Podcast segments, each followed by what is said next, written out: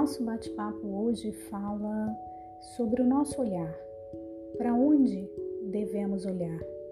Um dos maiores ensinamentos de Jesus e que me chama muito a atenção é que, embora Jesus ofereça um novo caminho, nos ofereça abundância e a provisão do dia a dia, o que ele espera de mim e de você é a constante busca da sua presença. Ele espera de nós um esforço na busca de intimidade com Ele, de diálogo. Nós temos na história é, da Bíblia dois episódios que podem nos ajudar nesse entendimento. Eu acho que você deve se lembrar da história do cego de Jericó, quando Jesus entrava naquela cidade e ele ouvia as palavras de humildade daquele homem que suplicava que ele, Jesus, tivesse compaixão de si. Fica em Marcos, capítulo 10, versículo 46. Depois da cura desse cego, Jesus passava pela cidade de Jericó quando outro homem, esse aparentemente não era nada humilde, não era pobre, nem tampouco vivia de humilhação ou dependia da ajuda de alguém. Esse segundo homem, você vai se lembrar, ele se chamava Zaqueu. Zaqueu era rico, orgulhoso, curioso, um homem que roubava o povo. Mas aqui nessa história, quando Jesus se aproxima dele, Jesus consegue comover o coração de Zaqueu. E a gente, eu vou te convidar a fazer essa leitura que fica em Lucas, capítulo 19, versículo 1. A partir do versículo 1. Entrando em Jericó, Jesus atravessava a cidade e eis que um homem rico chamado Zaqueu, chefe dos publicanos, procurava ver quem era Jesus, mas não podia por causa da multidão, por ser ele de pequena estatura.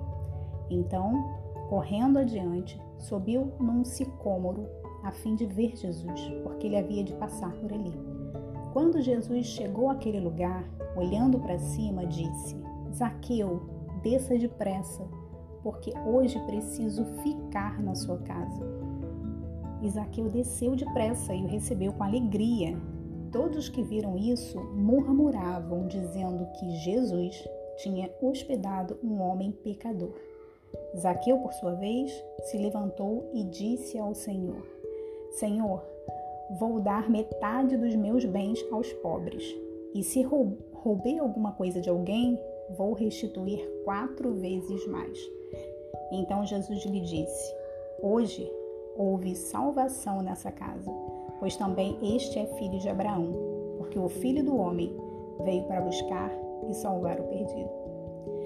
A Bíblia me ensina que os olhos de Jesus não estão atentos apenas aos humildes ou direcionado àqueles que se humilham. Não. Jesus também vê os arrogantes. Jesus vê os orgulhosos desde que esses se interessem por vê-lo. Zaqueu era um homem odiado pelo povo. Afinal, ele era um publicano, né? E a sua função era cobrar impostos dos judeus e entregá-los aos romanos. Esses publicanos enriqueciam ilicitamente em função do desvio do dinheiro público. Zaqueu era exatamente este homem. Contudo, com tudo isso, com toda essa história, e fugindo do nosso senso de justiça, né? Porque a gente tem um senso de justiça. Afinal, aos nossos olhos, aos nossos olhos, ele não merecia a atenção de Jesus. Zaqueu queria ver Jesus. E Jesus, por sua vez, queria transformar a vida dele. Jesus quis se hospedar na casa de Zaqueu. Jesus queria restaurar a vida daquele homem, restaurar aquilo que estava perdido Jesus queria salvar a vida daquele que estava perdido. Jesus queria trazer vida para um coração de um homem que era tão pobre, tão pobre, que tudo que ele tinha era dinheiro e bens. Jesus aqui prega o evangelho para Zaqueu e houve salvação naquela casa. Repare que bastou a proximidade com Jesus para que Zaqueu reconhecesse o que fazia de errado e precisava de conserto. Foi um reconhecimento genuíno, partiu de Zaqueu, pela proximidade com o Mestre, com Jesus, com o Pai. É assim que a presença de Jesus nos transforma. A sua presença nos constrange, nos sensibiliza. Jesus nos muda por completo, é verdade. E ele faz com que nós tenhamos atitudes novas.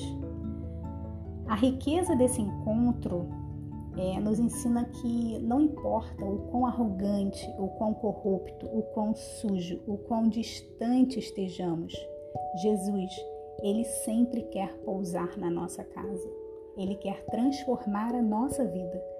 Para que essa transformação aconteça, a gente precisa subir na árvore, a gente precisa ir até Ele.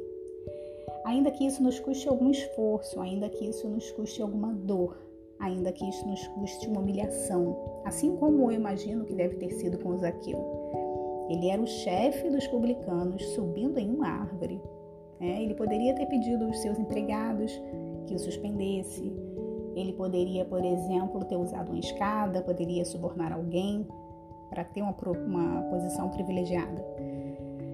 Então, a conclusão que eu chego nessa história linda é que se você quer ver Jesus entrando na sua casa, trazendo salvação a você e a sua família, trazendo de volta, restituindo aquilo que não existe mais, é necessário que você se esforce, que você busque colocar os seus olhos nele. Não importa as circunstâncias em que vivemos, não importa se é tempo de guerra é, ou se é tempo de paz, tempo de pandemia, o que verdadeiramente importa é como está a nossa alma diante de tudo. Não importa o estado em que você se encontra, se houver predisposição nossa para esse encontro com Ele, Ele virá até nós, entrará na nossa casa e terá todo o poder para mudar a nossa vida, para mudar a nossa história. Meu desejo é que Deus abençoe a sua vida abundantemente thank you.